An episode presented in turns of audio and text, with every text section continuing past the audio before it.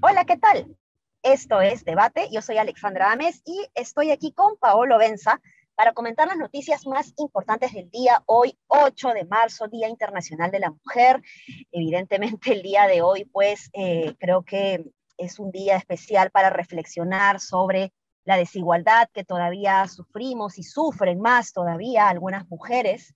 Em, y además en donde podemos eh, prestar especial atención para visibilizar las cifras de violencia que son eh, muy duras. Eh, sin embargo, también es un momento para analizar y, saludar el hecho de que vamos mejorando. Vamos mejorando lentamente, pero vamos mejorando.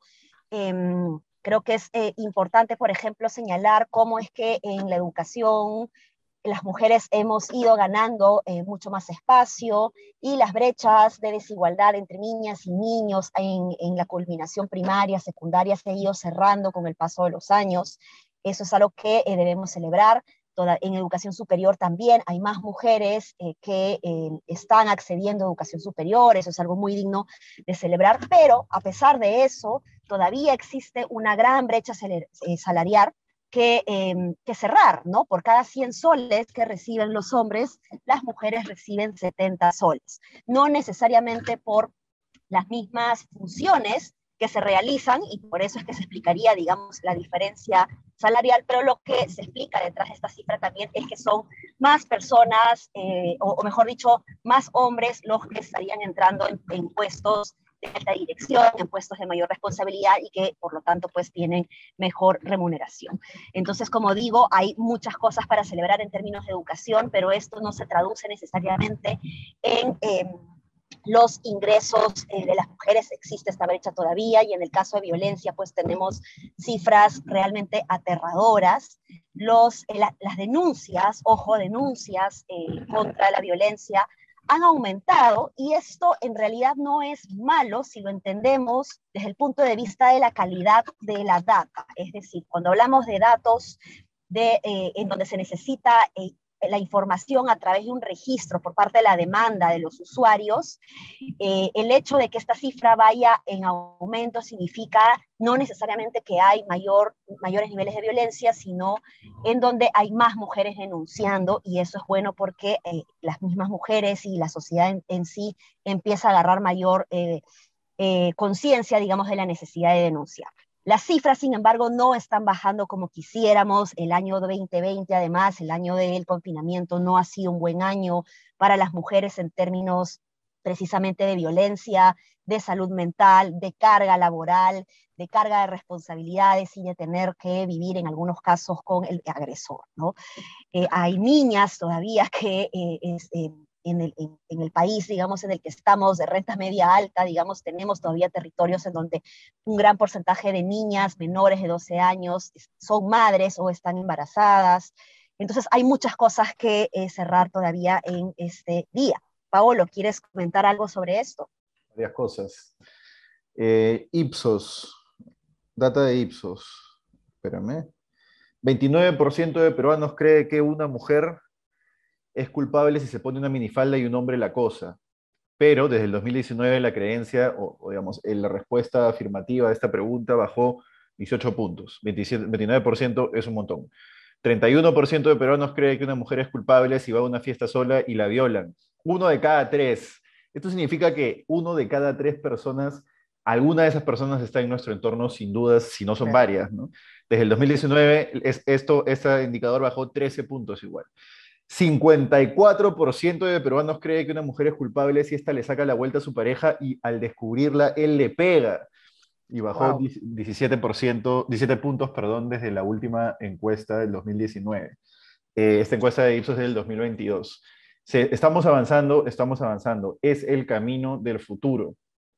Es hacia donde nos encaminamos como sociedad. La sociedad tiene que ir siempre, y esto es una creencia, esto pueden, incluso los que nos escuchan pueden calificármelo como un dogma de fe si quieren, pero esa es la creencia primordial de una persona, al menos como yo, que es la sociedad se encamina hacia varias cosas, una de ser más libre, una de ser más igualitaria, etcétera, etcétera, etcétera. En el camino pueden haber baches, retrocesos, este, demoras, unos van más rápido, otros van más lento, pero en general parece que, o al menos yo creo y estoy convencido que la sociedad se encamina hacia mejor, pero falta en el Perú, por lo menos, como tú dices, sale muchísimo. Hay también brecha de, brecha de, de pago, digamos, gender gap le llaman, ¿no? Este, los hombres ganan más que las mujeres en general, hay más hombres en puestos de dirección. No me acuerdo de un estudio que, que no te sé citar la fuente ahorita, pero leí hace unos años que decía que eh, los hombres, claro, como no tienen que, atender ciertas tareas por presión social, tienen más tiempo libre para hacer lobby entre sus pares y por eso networking y por eso pueden ascender más rápido. ¿no? En esa sola diferencia tienes, eh, digamos, un factor que te explica la brecha de género en, en, posiciones dirigenciales en las empresas o en posiciones dirigenciales en el público. ¿no? Y, son más atractivos también en, términos de empleabilidad porque son los que menos permisos van a pedir cuando el niño se enferma. A mí tantas veces me han preguntado cuando me ha tocado un empleador eh, hacerme una entrevista de trabajo, tantas veces estos entrevistadores hombres me han preguntado si tengo hijos y con quién dejo a mis hijos eh, cuando tenga que ir a trabajar. ¿Y qué respondes, Ale? Mira, te confieso que todas las veces que me han hecho esa pregunta, he tenido grandes ganas de mandarlos a rodar, pero bueno, si estaba en una entrevista de trabajo es porque lamentablemente pues necesito el trabajo y ahí les explico que bueno, que tengo eh, una trabajadora del hogar que me ayuda con esto. Y de hecho esto nos lleva a otra reflexión, Paolo.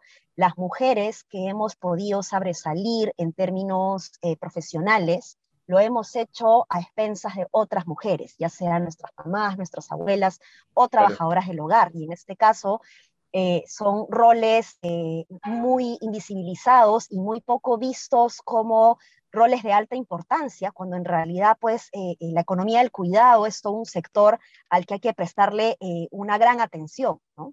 Así es, tal cual, tal cual. Y bueno, otras cosas que quería comentar en torno al Día de la Mujer es la hipocresía feroz de, por ejemplo, el presidente de la República que tuitea diciendo que hay que cerrar... ¡Ay, terrible! Acá, acá tengo Acá tengo el tweet exacto, lo voy a leer, porque ha sido pues blanco de una cantidad de críticas. En el metaverso, en el, en, el, Perú, en el metaverso de Perú está todo chévere. Saludo a las mujeres trabajadoras que luchan por el reconocimiento de su derecho en una sociedad machista. Ok, ya dijo que es una sociedad machista, como su gabinete, como probablemente él, como probablemente el entorno en que se mueve. Pero después dice, es hora de pagar la deuda histórica y cerrar la brecha de la desigualdad en dirección de un país más justo para todas las peruanas difícilmente puedas pagar la deuda histórica y cerrar la brecha de desigualdad con la cantidad de mujeres que incluye en su gabinete. Y no parece ni siquiera hacer un esfuerzo, ni siquiera hacer un esfuerzo para incluir más mujeres en su gabinete. Eso ya sin mencionar pues el antecedente que puso a valer, el antecedente de que tiene ministros acusados por maltrato, etc. En fin, la hipocresía, otra hipocresía, y vamos a entrar a un tema que nos pidió una, una oyente del podcast que hablemos, universitario de deportes, el club del cual soy hincha, tuitea y pone en general en todas sus redes sociales un mensaje a favor del Día de la Mujer, pero está por cerrar, está a punto de cerrar la contratación de Andy Polo, un jugador que has tenido que salir de su club en Estados Unidos acusado de maltratar a su pareja, una mujer. Entonces, ¿dónde está la consecuencia? ¿Cuál es? Y claro, hay un montón de gente que dice, bueno, no está condenado, no funciona así.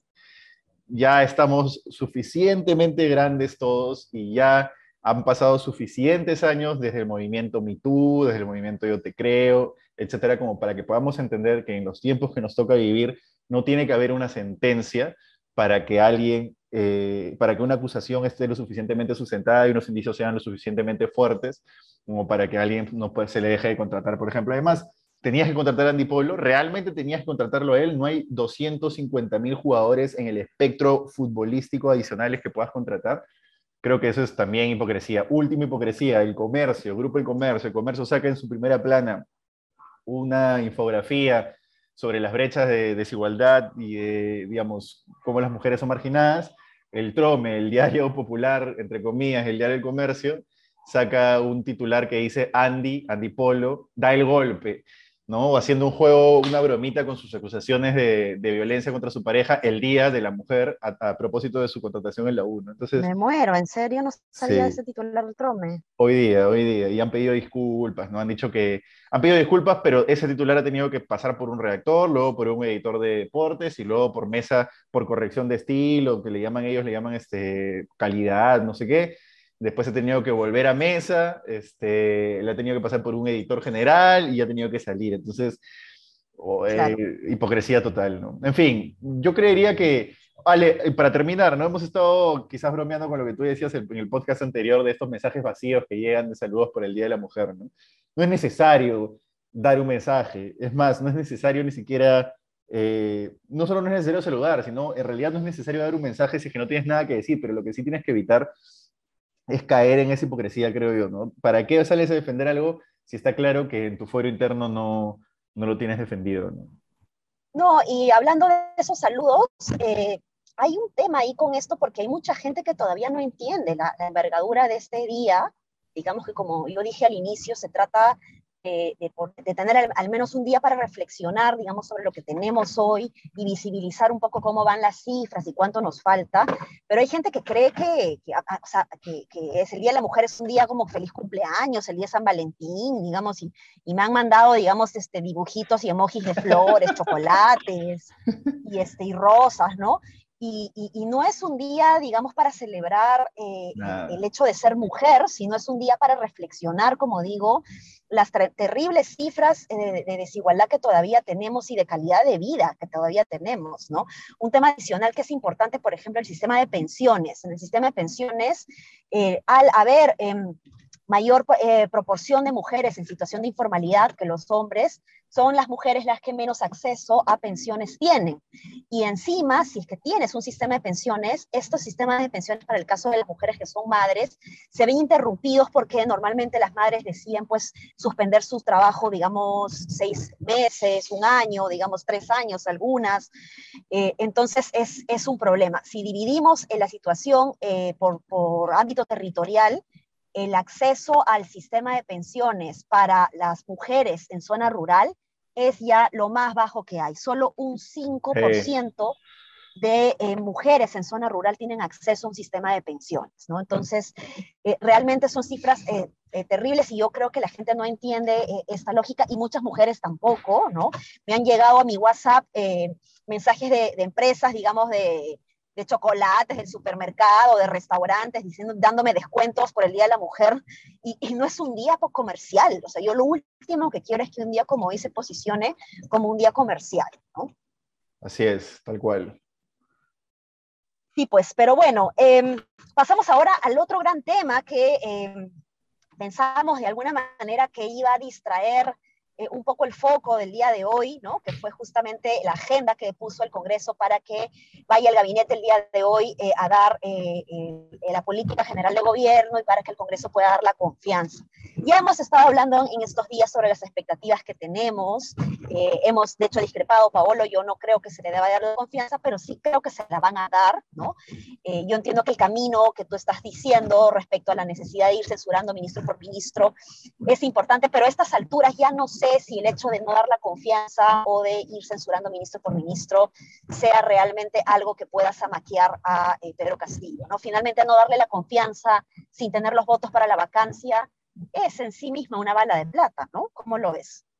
Eh, a ver, ya ahora tengo un poco más de luces sobre si es que es factible que le den la confianza o no. ¿no? Martín y algo ponía que por lo menos por el momento hay más legisladores que no le darían la confianza de los que sí.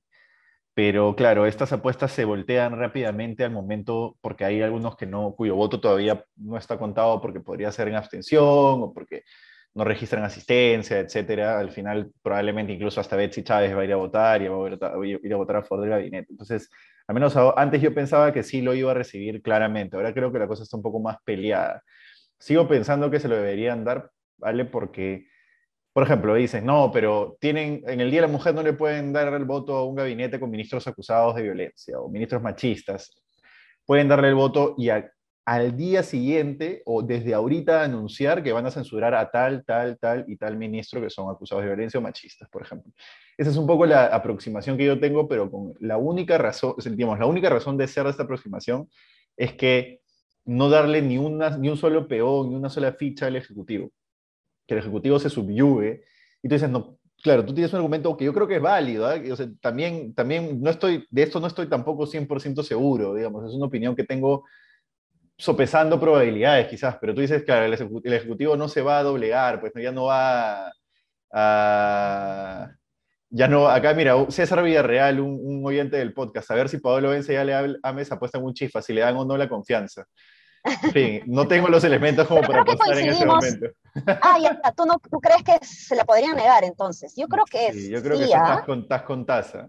Pero bueno, en general. yo creo no, yo estoy. Yo, yo creo que el camino más probable es que le den la confianza. Pero bueno, un, medio chifa, podemos hacer unos, una sopa guantán. unos, guantanes, claro, unos guantanes. unos guantanes. Este, y te decía, yo creo que lo más probable es que si es que no le dan la confianza, el Ejecutivo al toque em, utilice eso para, para virar hacia una estrategia mucho más agresiva, mucho menos conciliadora, porque hoy eh, la amenaza de, digamos, que no puedan cerrar el Congreso y la amenaza que, que se cierne sobre el Ejecutivo por parte del Congreso es lo único que mantiene al Ejecutivo no, digamos, más o menos dentro de lo que se puede arreglar. Pones a valer, lo tienes que sacar inmediatamente. ¿Me dejo entender? Este, claro, claro. creo que es por eso, por eso nada más es que creo que, que deberían dársela, eh, pero tampoco estoy 100% convencido de lo que te estoy diciendo. Normalmente sí lo estoy. Este claro, yo creo que no, porque, mira, eh, la, la propia censura de, de, Condori les está costando, ¿no? Les está costando, digamos, eh, llegar a, los votos para, para, para asegurar una censura. Entonces, no puede ser si si te está costando censurar a un ministro como este, tanto eh, te costó, digamos, censurar a, Silva también en su momento, tanto tiempo que estuvo Silva lo suficiente como para ya dejar, digamos, eh, todas sus patrañas adentro, ¿no? Eh, es también una decepción al Congreso. No solamente es el miedo, el temor a, provocar, digamos, un, gabinete peor y que luego se dé el, el, cierre del Congreso, no, es solo eso, sino que no hay congresistas muy responsables adentro, la verdad. Es verdad, es verdad. Eh, nada, veamos, veamos cómo, cómo se desenvuelve esto. Si no le dan la confianza al gabinete Vázquez, lo que sí creo, al gabinete Vázquez, al gabinete Torres, lo que sí creo es que se va a desencadenar ahora sí el desenlace de todo esto, ¿no? que la cosa se va a acelerar mucho y que lo que podría ocurrir en noviembre probablemente ocurra antes, en julio, ¿no? antes del discurso quizás. Creo que, que si no le dan la confianza al gabinete, va a ser el paraíso de los apuraditos, de los precoces. Eso. Sí, pues ahora lo que no sabemos es si vamos a tener la respuesta hoy, ¿no? Porque Tampoco el, se sabe. voto investidura, el voto investidura, ¿qué hora va a ser? Va a ser, eh, va a ser el, a, a las seis, ¿no? Eh, no sé a qué hora van a votar. ¿eh? No sé a qué hora van a votar. Lo, no lo que pasa que, claro, el discurso es como una hora, ¿no? Dos horas de debate, no que dos horas, son casi diez horas de debate, entonces yo creo que vamos a saber mañana todavía. Comentaremos el podcast de mañana entonces. sí, sí, pues. Bueno, eso es todo, ¿no, Pablo? ¿Eso lo que, ¿Quieres comentar algo más? No, eso es, eso es por hoy. Bien, bueno, entonces a esperar eh, qué es lo que nos dice Aníbal Torres. Yo la verdad que no tengo muchas expectativas en escuchar su discurso y su política general de gobierno. Eh, con lo que ha dicho eh, el presidente Castillo en su tweet sobre el Día de la Mujer el día de hoy, imagino que va eh, su discurso a ser mejorado en la narrativa, digamos, del gobierno, pero hay una gran diferencia entre lo que se puede escribir y lo que se quiere realmente hacer, ¿no? En fin, bueno, eso ha sido todo por hoy. Ya mañana estamos comentando cómo eh, le ha ido al Ejecutivo respecto al, voto de confianza y qué expectativas tenemos eh, del propio Ejecutivo y del gobierno en general. Un abrazo. Un abrazo, chao, chao.